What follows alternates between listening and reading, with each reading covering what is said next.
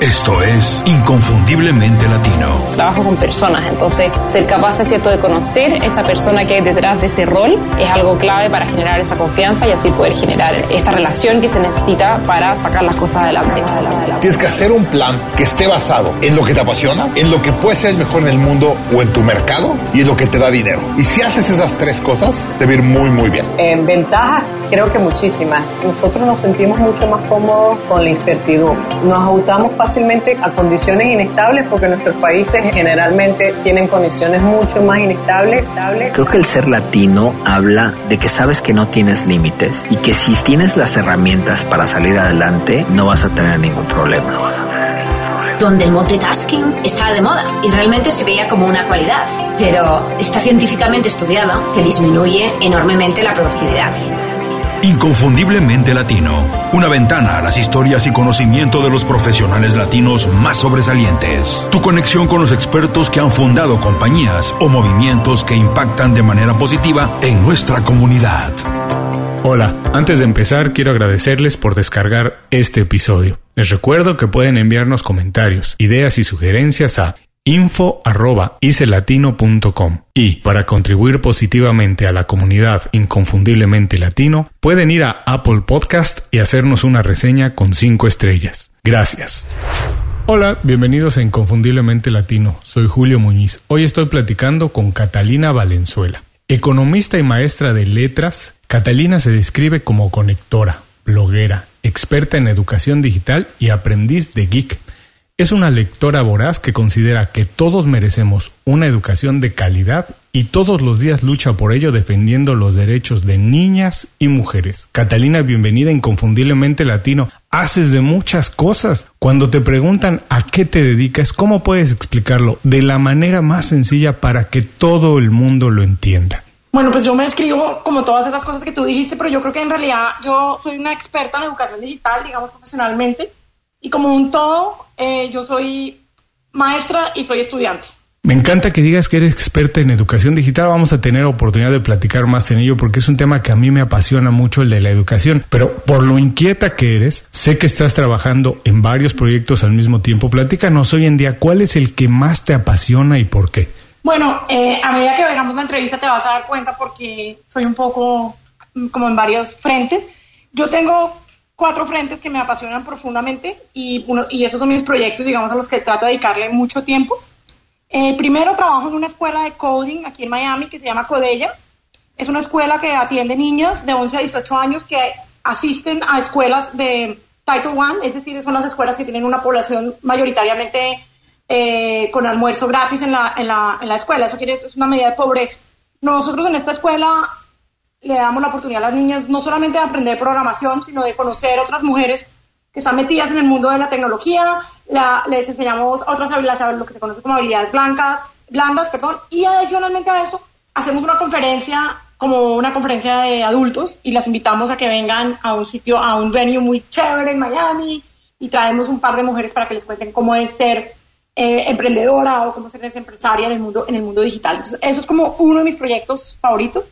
Luego, eh, en otro proyecto, eh, trabajo con un, con un productor de televisión independiente ahora, pero viene de la industria de la televisión de, muchos años, con más de 4.000 horas de producción de televisión.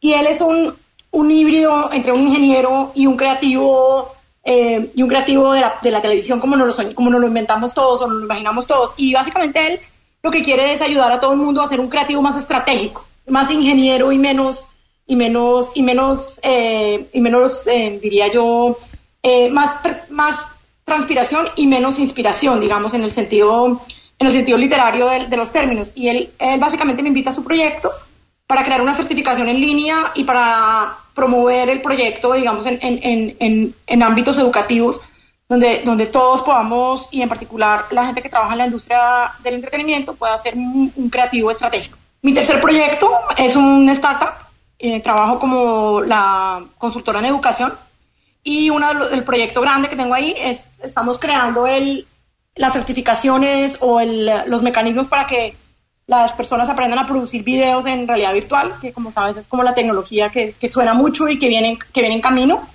y esas son las cosas que estamos haciendo, es mirando cómo y cómo hacemos para entrenar más personas que sean capaces de producir realidad virtual. Y mi último proyecto, que es mi proyecto consentido, que es mi proyecto que me involucró con la tecnología de cabeza, este etcétera, es un blog, es un podcast, es una comunidad de geeks, donde yo soy el aprendiz de geek, donde nosotros básicamente lo que llevamos haciendo cinco años es acercando a las personas al mundo digital. Y lo que nos hemos dado cuenta es que en esos cinco años ha cambiado todo. Antes, al principio solo hablábamos de dispositivos y de apps y de, pues, cómo usar Twitter en la clase, por hacer cualquier cosa. Y hoy en día nos damos cuenta que el tema es mucho más complejo, mucho más profundo, mucho más interesante con las transformaciones digitales, con toda esta discusión de las mujeres en el mundo digital, y si están adentro, si no están, y cómo están, y, con, todo, con todo esto que está pasando, digamos, en el mundo del trabajo, pero también en el mundo de la educación y en nuestras familias, ¿no? Que si los niños están en el teléfono, que si eso es adictivo, que si no es adictivo. Eh, bueno, uno le quita, le dice al adolescente, no mires el teléfono, pero entonces a los 20 minutos viene el muchacho o la niña y te dice, oye, es que necesito mirar mi tarea. Y pues en efecto, la tarea está puesta en un sistema del colegio que accesan vía el, el celular, entonces necesitan el celular, pero no quieres que sea en el celular. O sea, es como todo ese tipo de, de, situaciones. Entonces, eh, eso es, esos son mis cuatro proyectos. Todos están ligados a la educación, todos están ligados al mundo digital y todos me permiten hacer las cosas que me gustan. Entonces estoy muy feliz. Bueno, pero qué, qué, manera de describirlo. Además, escucha la pasión que tienes por cada uno de ellos. Pero quiero regresar un poquito a esto que dices que todos están ligados a la educación, a la educación digital. Y además comentábamos en tu presentación que tú consideras que todo el mundo tiene que tener acceso a una educación de calidad. Te decía que es un tema que me apasiona porque yo también lo considero, pero si puedes ampliar un poco más este concepto, ¿por qué es importante en el desarrollo de las personas, incluso en la movilidad social, tener acceso a una buena educación? Porque yo creo que cuando uno tiene acceso a una buena educación, uno tiene acceso a algo más que no ha visto. Entonces, cuando tú lees un libro, te imaginas el mundo, y puede ser el mundo de Simbad, que es un mundo completamente de mentiras, o puede ser Macondo, que es todavía más de mentiras, o puede ser eh, el DF, o puede ser, entonces, o puede ser cualquier, cualquier mundo. Entonces, yo creo que cuando tienes una educación, tienes acceso, primero que todo, a eso, a la literatura, pues que es como, como digamos, como para mí el principio de todo.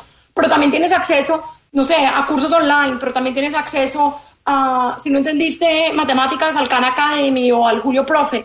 Eh, si, no, si, no, si quieres aprender a, a, hacer código, entonces puedes acceder a eso. Y eso solamente se logra con una educación de calidad, una educación donde, donde, donde sabes pensar, una educación donde sabes leer, una educación donde no te comes el cuento ni el de tu mamá, ni el de tu papá, ni el de tu profesor, ni el de los fake news, ni nadie. Eso es básicamente, yo creo que, que nosotros, nosotros y el sistema educativo en general independientemente de la existencia o no de dispositivos digitales o del mundo digital, ha fallado mucho en eso, en, cómo promover esas habilidades que se conocen como las habilidades del siglo XXI, la comunicación, la colaboración, el pensamiento crítico, la creatividad, porque no sabemos cómo, no sabemos cómo ponerle un número a eso, que hace que tú seas más creativo que yo.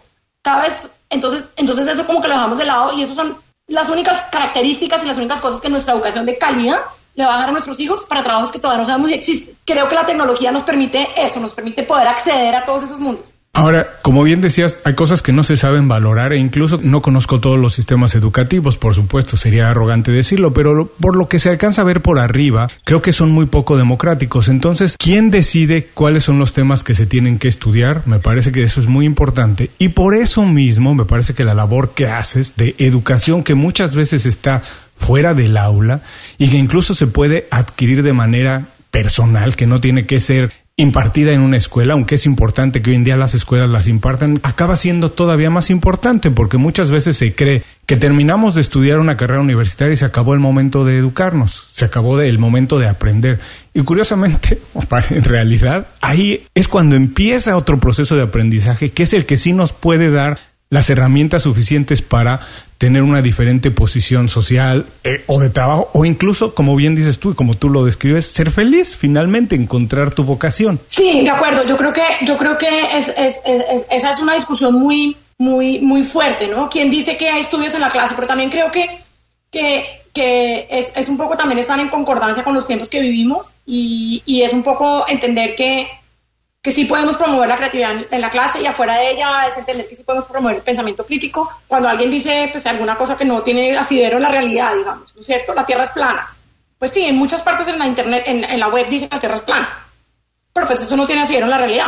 Por decir un, ejemplo súper simple. Entonces yo creo, que, yo creo que sí es importante y yo creo que una de las cosas que, que, nos enseña el mundo plano de, de Bernstein y, el mundo, y el mundo digital es que es que todos somos maestros y todos somos estudiantes, todo el día estamos aprendiendo cosas nuevas y todos deberíamos tener, eh, no sé si la habilidad, pero sí por lo menos eh, estar conscientes de que es muy importante estar aprendiendo cosas nuevas todos los días y que podemos enseñar cosas nuevas todos los días. O sea, y cosas nuevas no es usar el, último iPhone y cosas, eh, ni, ni eso, no es, eso no es solamente eso, son miles de, de aspectos de nuestra vida cotidiana y de nuestra vida profesional que podemos aprender todos los días y que podemos enseñarle a alguien todos los días hacer algo de una manera diferente, mejor, digamos. Ahora, cuando nosotros pensamos en trabajos que tienen que ver con la docencia, con la enseñanza, visto desde fuera tal vez parece algo que es a lo mejor hasta aburrido, pero por lo que tú nos describes puede ser algo completamente divertido. Dinos, ¿qué es lo que más te apasiona? ¿Qué es lo que más te gusta del trabajo que haces? Pues lo que más me gusta del trabajo que hago en realidad es que combina, combina como, como las cosas básicas de la educación, como qué va a aprender mi estudiante o qué va a aprender la persona que toma el curso X y, cómo voy a hacer para que esa persona, para que eso suceda en su, en su mente y para que eso suceda y para que me pueda mostrar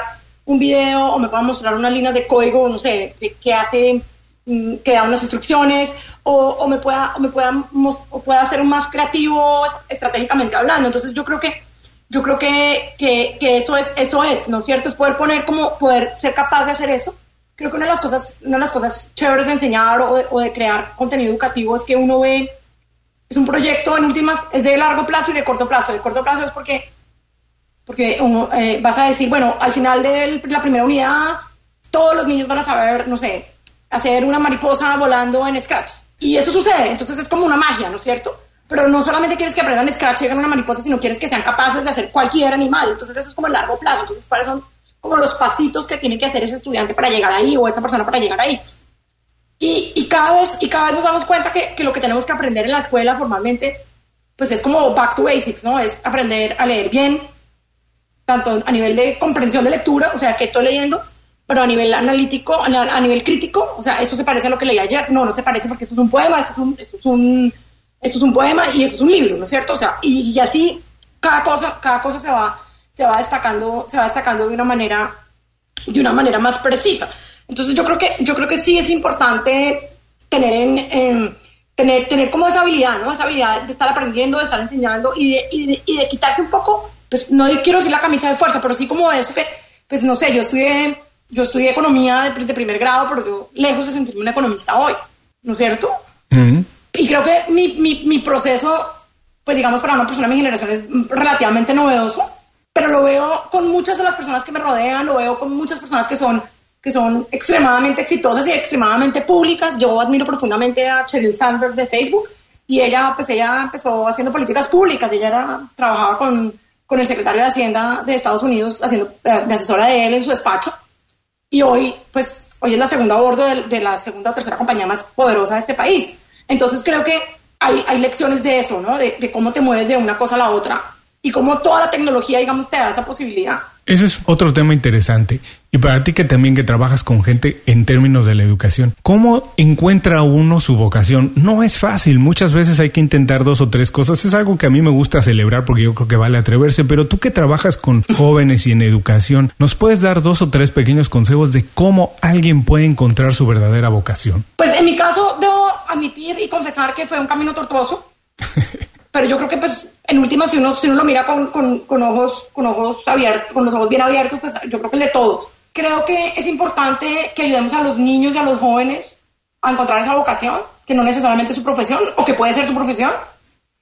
Eh, a mí me, me, me, sucedió lo que le sucede a buena parte de las mujeres inmigrantes profesionales. Eh, es que me, me volví emprendedora y me volví experta en educación digital un poco por necesidad, más que por vocación propia amor profundo y logré como pues como tú mismo te diste cuenta pues identificar dónde, dónde podía dónde, dónde, dónde podía encontrar como esos puntos de felicidad digámoslo así. Y un poco me llevó eso a encontrar a encontrar a encontrar digamos como, como los proyectos y los lugares en donde quiero estar. No es fácil y no es fácil yo soy latina pero yo llegué aquí adulto eh, adulto grande. Eh, no tenía una red digamos. Yo vivo en Miami pero no tenía una red de personas. Tenía amigas, pero no tenía una red profesional que me la fui armando. Y me, y me, fui, y me fui metiendo como en ese tema. Y bueno, pues ahí, ahí voy, no sé, no sé, no sé qué me va en el futuro, pero digamos que el día de hoy encontré mi vocación y es la que te expliqué hace un rato. y además se escucha que estás feliz y que es muy divertido.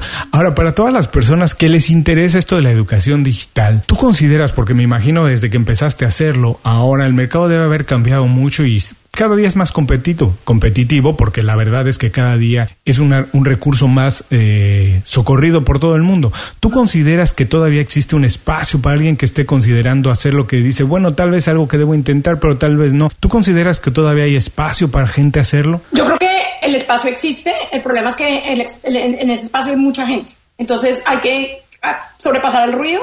Creo que es, es complicado, pero no creo que no creo que sea imposible. Entonces hay que, hay que, y hay días, eh, hoy estaba precisamente mirando una caricatura de el consultor o el emprendedor o el solopreneur que sube y baja constantemente en un mismo día y en una misma semana y en un mismo mes hasta que por fin encuentra como, como su camino, ¿no?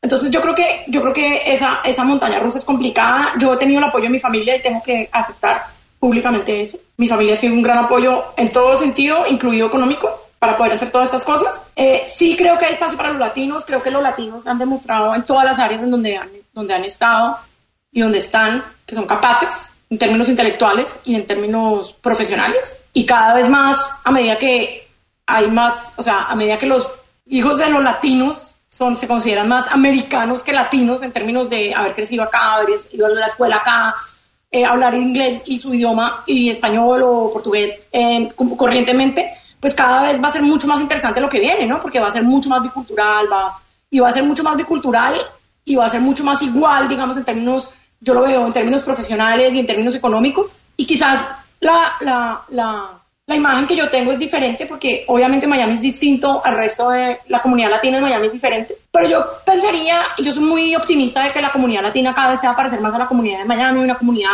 con un porcentaje elevado de profesional, bilingüe, no, yo creo que cada vez más la comunidad latina se va a parecer a lo que es hoy Miami. Es una comunidad, una comunidad que come empanadas como hay pueblitos en, en Latinoamérica, ¿no? O sea, así, así, así me la imagino yo, más, más parecida a eso, que más parecida a, a la a la imagen de la televisión o de ciertos políticos. Me encantó el concepto de que dices que sí hay oportunidad, que sí hay espacio, que hay que sobrepasar el ruido. Lo único que hay que hacer es tener calidad suficiente, hacerlo como lo haces tú, con mucha pasión, y esa va a ser la única diferencia. Esperen que en 30 segundos regresamos con más de la plática con Catalina Valenzuela. Platica con nosotros en Facebook, Twitter o Instagram. Búscanos como IC Latino. Sé parte de la comunidad. Continuamos.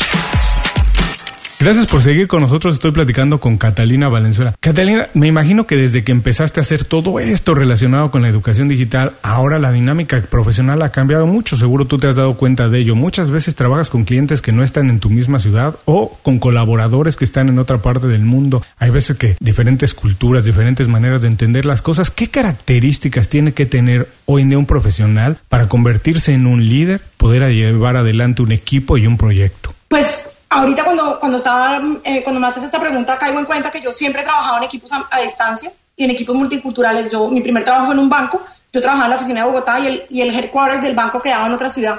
Y como en casi todos los países de Latinoamérica, el tema regional es muy marcado y entonces yo tenía que trabajar, estaba involucrada en un proyecto, o sea, el jefe y la gente principal de ese proyecto estaba en la otra ciudad y yo estaba en Bogotá, yo tenía que viajar y, y, pues yo era muy joven y todavía pues que web, a duras penas había email, en, había, había email, pero pues rudimentario. Entonces, digamos que desde ahí ya me empecé a preparar en eso. Después me fui a estudiar y, curiosamente mi primer trabajo afuera era en, una firma de consultoría y, yo trabajaba para el equipo de América Latina y la oficina, o sea, el, el, director de la oficina de América Latina y su team grande estaban en Nueva York y yo estaba en Londres. Entonces ya ya incluso ni, la, nosotros ni teníamos cuenta corporativa de, correo electrónico, usábamos unas cuentas de Yahoo, imagínate. Como era de, de, rudimentaria la cosa y hablábamos por teléfono y era pues, el teléfono sonaba súper mal y teníamos obviamente, nos regañaba todas las meses porque obviamente nos pasábamos de la cuota del pago del teléfono, eso era un drama. Y luego, y luego me, fui a, me fui a enseñar a un colegio en un, en un, barrio, en un barrio relativamente pobre en Londres y, y, los niños, pues yo era la rara, ¿no? Yo era la latina, yo hablaba, pues yo inglés con un acento muy fuerte, venía de Latinoamérica y no de España y mis colegas eran de muchos países. Yo enseñaba en el departamento de lenguas extranjeras y mis colegas obviamente eran de muchos países y, siempre ha sido como, eso ha sido como una constante, digamos, en mi mundo profesional y creo que ahora más que nunca es una constante en, en los equipos de todos.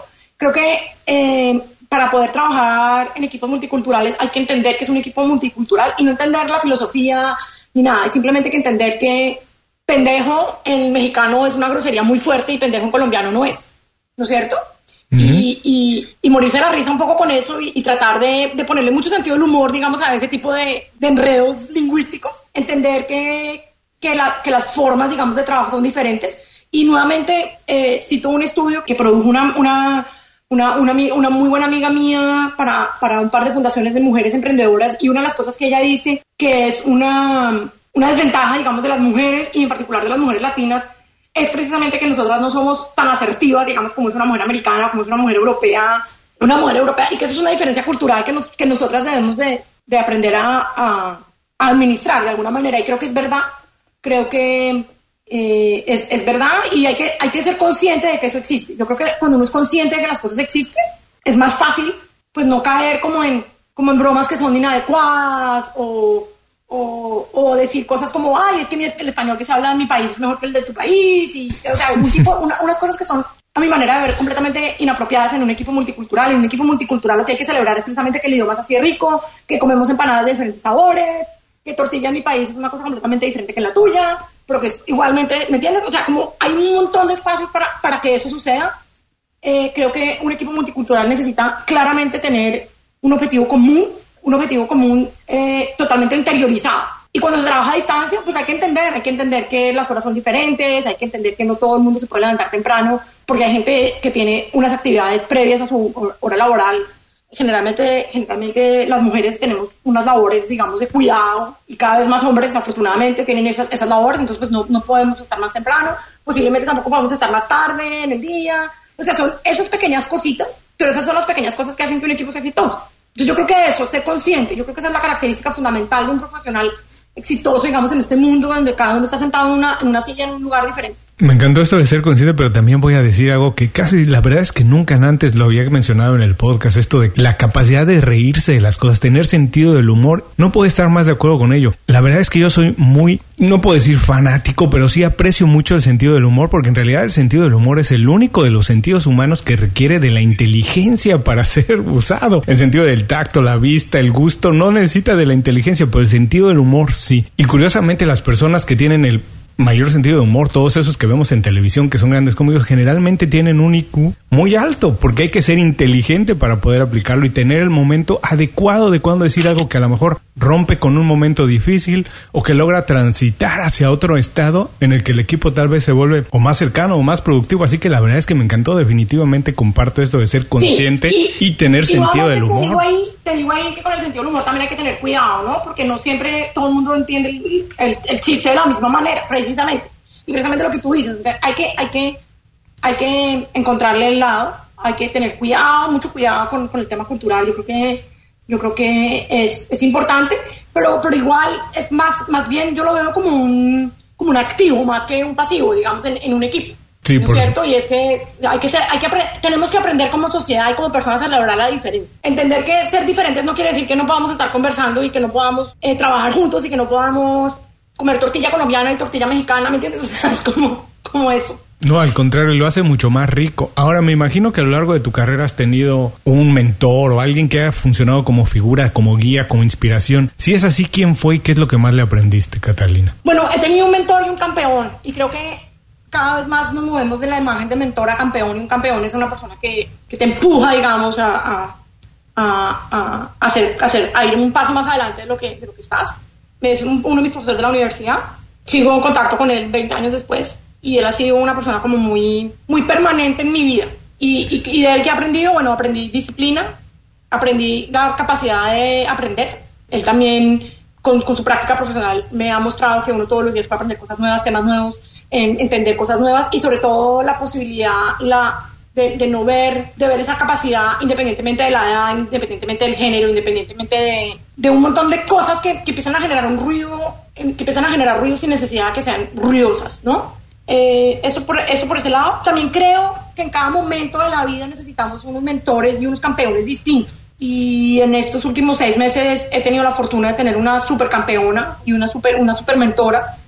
Em, es una mujer muy destacada en, en, la parte de atrás de los medios de comunicación, en la producción de medios de comunicación. Y ella, ella ha sido una persona que me ha ayudado mucho como enfocar nuevamente como, como mis pasiones y mis trabajos y mi, y mi y mi capacidad, digamos, de, de, lograr, de lograr cosas. Entonces estamos, estamos, estamos en eso con ella y posiblemente en seis meses me vuelves a preguntar y puede ser otra persona, ¿no es cierto? Porque depende también un poco de dónde está uno y dónde está la persona. Me, me preguntabas que qué fue lo que aprendí. Nuevamente, creo que aprendí nuevamente a centrarme, a tener disciplina, a la capacidad, digamos, de, de ver otras posibilidades, ¿no?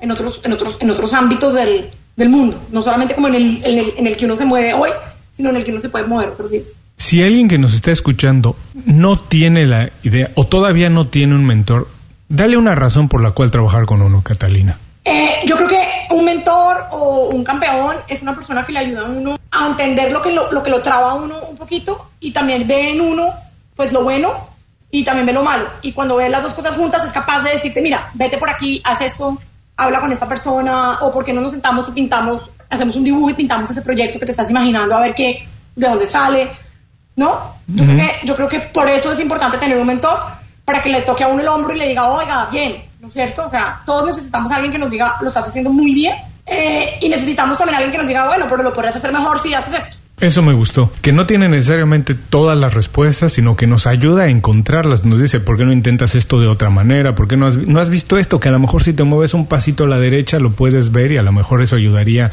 en el proyecto o en tu manera, eh, eh, hasta incluso personal, a crecer. Sí, de acuerdo.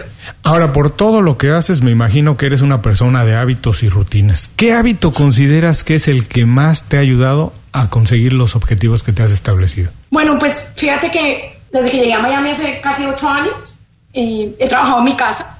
Entonces todo el mundo piensa, eh, no sé si has visto esas fotos que, que sale cómo trabajo en mi casa. Entonces hay gente que sale en pijama, hay gente que sale en shorts, pues acá en Miami en chancletas. Eh, no, yo desde, desde hace ocho años, desde que trabajo en mi casa, así sea escribiendo mi blog, sentada, eh, decidí que me iba a vestir como si fuera a salir a una oficina donde hubiera mucha gente y una cosa un poco, un poco formal viene de mi, de mi hábito de maestra, porque en Inglaterra eh, y en los colegios donde es complicado el tema del comportamiento de los estudiantes, eh, hay un protocolo, digamos, hay que vestirse relativamente formal. Y tal vez de mi época banquera, pero sí, todas las mañanas me, me, me ducho, me peino, me organizo, me pongo tacones, me, me visto de oficina. No, no, no súper formal, digamos, uh -huh. aprovecho también un poco para estar un poco más relajada, pero sí siempre estoy vestida como si fuera a irme a encontrar a una entrevista, casi que a una entrevista de trabajo. Esa es la primera cosa. La otra cosa que hago, y me encantó ahí por ahí, por ahí rueda un, un discurso de un almirante a los estudiantes universitarios que se están graduando, a los nuevos graduados, y les dice que, lo, que cuando uno tiende la cama por lo menos y tiene un día muy malo, por lo menos hace, ha hecho una cosa, una cosa en la vida y es haber tendido la cama. Y entonces hago eso. Mi mamá quisiera pensar que fue ella la que me lo instauró, y ella también insistía mucho en que tendiéramos la cama. Pero, pero sí, en realidad esas son las dos cosas que hago. Me he visto como si fuera a ir a la oficina todos los días, dejo mi cama tendida y, y organizada mi alcoba. Eso es como, como dos cosas que hago así sin pensarlo. Esa es la rutina de la mañana, pero ¿tienes algunas otras rutinas durante el día que nos puedas compartir? ¿Cosas que haces para alinear las estrellas y que los días sean más productivos? Eh, bueno, eh, hago muchas cosas, pero por la mañana, además de hacer eso, leo el periódico El Guardian de mis mm. épocas universitarias y, y, de, y de joven. Eh, miro LinkedIn, leo el correo a las nueve y media, por tarde empiezo ya como a escribir, a hablar, a organizar mis cosas. A las 2.40 cambio de sombrero, me vuelvo mamá, salgo volada a recoger a uno de mis hijos al colegio. Eh, y por la tarde trato de hacer cosas que no requieran mucha concentración. En realidad me cuesta trabajo por la tarde, entonces hago llamadas o, o, o re, reviso proyectos, proyectos que, que están saliendo, nuevos clientes, ese tipo de cosas. Eso es lo que hago. No, no me considero una persona como con, como con unas rutinas así muy, muy preestablecidas creo que una de las cosas que, que hace que, que, exista una rutina en mi vida es el hecho que en, en, otro momento de mi vida soy mamá y pues mis hijos van al colegio y, y, entonces pues eso, eso, eso tiene como unos tiempos en el día muy, muy establecidos, entonces eso también ha hecho que digamos mi vida también tenga tiempos muy, muy, muy establecidos. ¿Sabes qué me pareció interesante y que hay que destacarlo? Es que uno tiene que conocerse y uno tiene que también administrar la energía. No, no nada más las horas, hay que administrar la energía, es importante porque no, no somos lo mismo productivos en la mañana que en la tarde. Hay gente que trabaja muy bien de noche, hay gente que trabaja muy bien de día, pero eso es importante, conocernos, darnos el tiempo de decir a qué hora puedo hacer esto, a qué hora puedo poner mi creatividad más enfocada. Así que es importante conocer no solo nuestro horario de trabajo, sino también cómo fluye nuestra ener la energía en el cuerpo para aplicarla de la sí. mejor manera. Y además eso es una cosa que uno yo creo que uno aprende, uno aprende a medida que madura, pero también depende también de, de, lo que, del trabajo que uno esté haciendo, o sea, las cosas que uno tenga que hacer, de las fechas, de los límites que tengas, de, los, de, las, de, de, las diferentes cosas que tengas que hacer durante durante la semana o durante ese mismo día. Pero sí es importante eso que tú dices, ¿no? Saber, o sea, yo, yo por la mañana, por la mañana trato de hacer las cosas que requieren mucha más concentración que por la tarde, digamos, pero, pero a veces, a veces me pasa al revés, porque la vida pasa. Hablaste de tiempos de entrega, deadlines, cosas así. ¿Cómo haces entonces para identificar prioridades y trabajar exclusivamente en ellas y no dejar que la cabeza te lleve de una a otra? Ay, quisiera poder decirte que es que tengo una lista así súper mágica y qué pasa y no sé qué pero no. Pues, nuevamente volviendo a ser consciente al, tema de la conciencia de, lo que uno es y de entender cómo uno es y lo que tú decías, ¿no? Tengo clarísimo que no puedo hacer más de una cosa a la vez. Todavía mis compañeros de colegio, X años después, dicen que yo todavía no puedo caminar y masticar chicle al tiempo, lo cual es cierto. Entonces, digamos que eh, yo trato de enfocarme en una sola tarea a la vez para poder hacer algo, porque si no, estoy haciendo muchas cosas y no, no hago nada y si alguna de esas cosas implica tener un cuchillo en la mano porque estoy cocinando, que me encanta, entonces me corto. Y si eso implica tener algo en la mano y estoy haciendo tres cosas al tiempo, a lo que está en mi mano se me cae típicamente es el celular. Entonces, entonces trato como, como de concentrarme en una actividad a la vez. Sí, el multitasking no, existe. No, está overrated, como dicen acá en Estados Unidos. Así, y como el multitasking no existe, en este momento tenemos que ir a un corte, son 15 segunditos y regresamos más de la plática con Catalina Valenzuela. Visita www.icelatino.com. Inscríbete a nuestro boletín gratuito y recibe información y herramientas para impulsar tu carrera o negocio. Continuamos.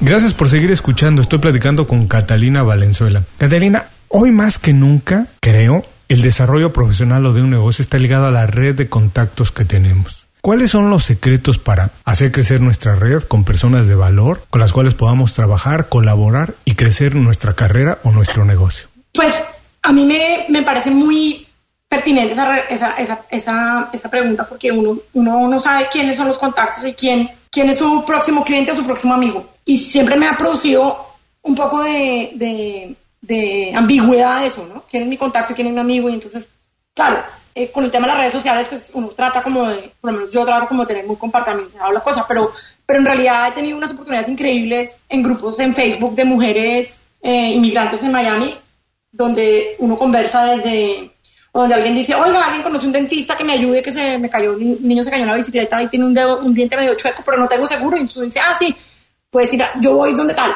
Oiga, ¿alguien me puede ayudar, por favor, con unos cupcakes que cumpleaños alguien? O sea, desde eso hasta eh, necesito entender, eh, no sé, estamos en riesgo de deportación, me puede ayudar alguien o alguien conoce una fundación, eh, no sé, miles de, miles de cosas, digamos, emocionales pasan ahí, pero también pasan cosas como necesito una persona que hable francés y que me ayude a traducir un documento. Necesito a alguien que me ayude a montar unos cursos online.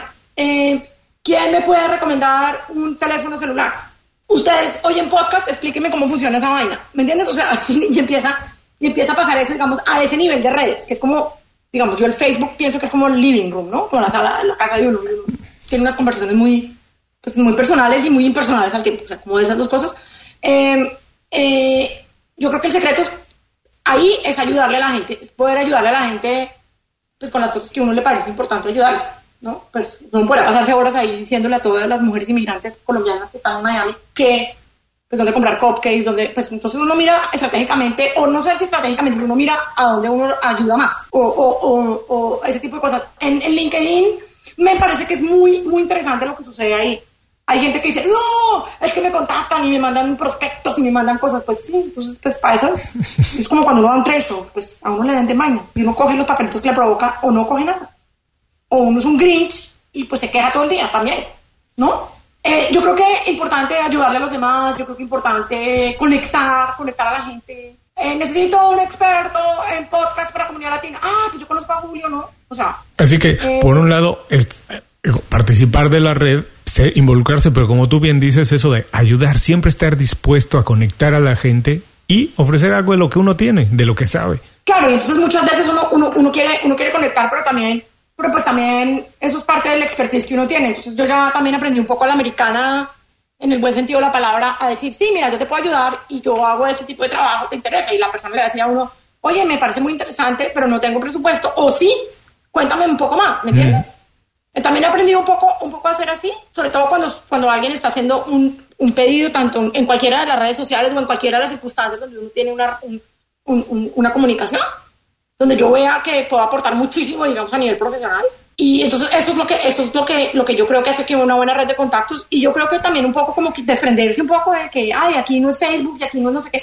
Pues no, no es, entonces no lo tra usted empiece por usted. O sea, yo creo que nosotros nosotros los latinos tenemos un poco ese problema, que es que creemos que todo es la comunidad y pues no. Yo creo que si uno empieza a poner la flechita cuando va a cruzar, si uno empieza a frenar en el pared, si uno empieza a hacer un montón de cosas, pues quizás la, la, la sociedad sería un poquito mejor. Ahora, además de estas redes que ya nos comentaste como LinkedIn, ¿nos puedes recomendar alguna otra herramienta, página de internet o aplicación que utilices durante el día para trabajar o incluso para ser más productiva? Sí, yo uso tres herramientas.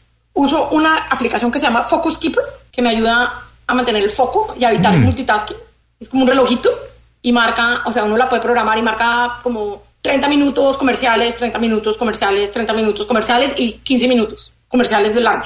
y así, mm. un poco así. Eh, uso un cuaderno que llevo para todos lados y escribo y escribo y escribo cosas, ideas, reuniones, sobre todo tareas, todo lo tengo ahí en ese cuaderno y lo voy pasando a otros. Cita con Julio, pongo en el calendario. Eh, actividades, tengo una aplicación, estoy usando una aplicación que se llama Trello, que no ha funcionado bien, pues como para poner ahí las cosas. Eh, me, falta terminar de, entender cómo funciona como para que me pite y me ayude a recordar, a recordar deadlines y esas cosas. Entonces, eso es lo que uso y además siempre estoy usando cosas, más cosas. Siempre que alguien dice, no, deberías usar eso, entonces, claro, yo caigo ahí de cabeza. ya, empiezo a usarla. Bueno, les recuerdo que todo esto que nos acaba de recomendar Catalina estará en las notas del programa. Catalina, por favor, además recomiéndanos un libro, película, podcast, blog o lo que sea que la gente pueda utilizar como una fuente de inspiración. Bueno, pues me diste la, en la vena del gusto, como dicen en mi país, porque tengo uno de cada uno. Tengo un libro y voy a recomendar el libro de Lini In de Shelley Sandberg, porque creo que ella con ese libro empezó una conversación que hacía falta. Eh, tengo un blog que es el mío, etcétera, para entender el mundo digital desde el, sin ser ingeniero de sistemas. Tengo una película, que es una película que me partió el alma profundamente, que se llama Babel. Y tengo un podcast que se llama Radio Ambulante. Esos, esas son mis recomendaciones. Eh, Limin, porque empezó la conversación importante de de, qué está pasando con las mujeres profesionales que, que, no, que no hacemos parte de la fuerza laboral ni del ni la toma de decisiones en el mundo en el mundo político en el mundo profesional de la forma como deberíamos dado nuestro nivel de académico nuestro nivel de profesional y nuestras habilidades. Un blog como etcétera porque acercan al ciudadano de a pie al mundo digital y a la conversación de la tecnología que es vital. Una película como Babel porque creo que resume de una manera muy fuerte y muy dura lo que es la vida en, de muchas formas además que es magistralmente hecha en términos de cine y bla, bla, bla, pero sobre todo eso para mí, la historia, o sea, las historias juntas, como la vida misma. Y Radio Ambulante porque es un proyecto súper lindo de contar las historias, las historias de los latinoamericanos desde un punto de vista de buena producción radial, excelentes historias, y bueno, es latino para latinos. Bueno, pues ya salimos muy recomendados, así que todo esto también, les recuerdo, lo pueden consultar en las notas del programa. Ahora, Catalina, con toda la experiencia que tienes ahora, lo que has vivido, que dijiste que no ha sido muy fácil el camino, con todo eso, a pesar de eso, si tuvieras oportunidad de vivir tu vida otra vez, pero con todo lo que ya sabes hasta ahora, ¿harías algo distinto? Si es así, ¿qué harías y por qué? Pues después de ver Mabel y después de leer Linin y después de todo esto, trataría de tener, de ser un poco más quizás más estratégica, digamos, con mis decisiones, con mis decisiones profesionales. Eh, más eh, pensadas con cabeza fría y menos con el, menos, y más cabeza fría y menos de lo demás. Bueno, buenísimo, pero finalmente a lo que has llegado, estás contenta con lo que eres y también tiene que ver con las decisiones que has tomado antes. Claro, por supuesto. Ahora, hablaste de que ¿Te gustaría o que consideras que a lo mejor la comunidad latinoamericana volverá, será un poco más como lo que es la comunidad de Miami? ¿Te imaginas lo que los estereotipos que existen también de la comunidad latina, no solo en Estados Unidos, sino en todo el mundo? Y con todo eso en la cabeza, para ti, para Catalina Valenzuela, en realidad, ¿qué significa ser latino? Bueno, es, es, como dice la canción, que no, es ni de aquí ni de allá. Eh, para mí ser latino es comer mac and cheese con carne asada, por ejemplo. es haber probado empanadas de casi todos los pueblos de América Latina. Eh, para mí ser latino es reconocer que hay diferentes tipos de salsa para bailar y para ponerle la comida. Y bueno, para ser latino es, pues me siento muy privilegiada en realidad. Estoy tratando de entender el tema de ser latino, llevo ocho años en eso. Hablo mucho con mis hijos que están creciendo acá, eh, con mis amigas, con mis amigos, sobre, sobre eso, ¿no? Sobre en el fondo qué significa ser latino. He leído mucha literatura chicana que me encanta para entender te faltó poner que, que si recomendaba un poema y recomiendo Americana, de Richard Blanco. Entonces eso es ser latino. Y ser latino yo creo que, que también es una gran oportunidad de, de, de, ver la diferencia y demostrar la diferencia sin necesidad de ser, sin necesidad de ser iguales. Y creo que eso es, eso es digamos, lo que yo veo que mis amigos locales más aprecian de tener amigos latinos. Es eso. Es todo eso, pero lo que me encanta de tu respuesta, además dijiste que es que te sientes privilegiado y por supuesto que yo también me siento y además me siento todavía más privilegiado de tener esta conversación. Por favor, por último, antes de despedirnos, danos un buen consejo para que la gente se quede con él durante el resto del día y cuál es la manera más fácil de contactarte. Bueno, pues yo les, el único consejo que les doy es que aprendan algo nuevo todos los días, lo que sea, pero algo nuevo todos los días. Y me pueden contactar en Twitter, así como conocí a Julio, eh, sea Valenzu ese es mi Twitter, ahí estoy. Paso, paso todos los días. A veces me quedo un ratito más largo que otros, pero bueno, ahí, ahí, ahí ando. Bueno, les recuerdo que quien quiera ponerse en contacto con Catalina, su dirección de Twitter estará en las notas del programa y también les recuerdo que si encontraron algo de valor en esta entrevista, si consideran que alguien debería escucharla porque algo les va a aportar, compartan el programa con ellos. Les puede tomar a ustedes apenas unos segundos, pero a lo mejor la verdad, pueden cambiar la vida de alguien. Catalina, muchísimas gracias por acompañarnos, hacer tiempo para platicar con nosotros en Inconfundiblemente Latino. Bueno, un placer, mil gracias, me encantó estar con ustedes. Inconfundiblemente Latino es una producción de Unofficial Media. Visítanos en www.icelatino.com para trabajar con nosotros. Impulsa tu carrera profesional o tu negocio con nuestras estrategias. Y Catalina, perdón, antes de irnos te voy a hacer esta última pregunta. Por toda la experiencia que tienes en la docencia, si tuvieras la oportunidad de tener una super habilidad, no superpoder como superhéroe, sino super habilidad de hacer algo, ¿qué sería y por qué? Pues la super habilidad que quisiera tener es bailar bien.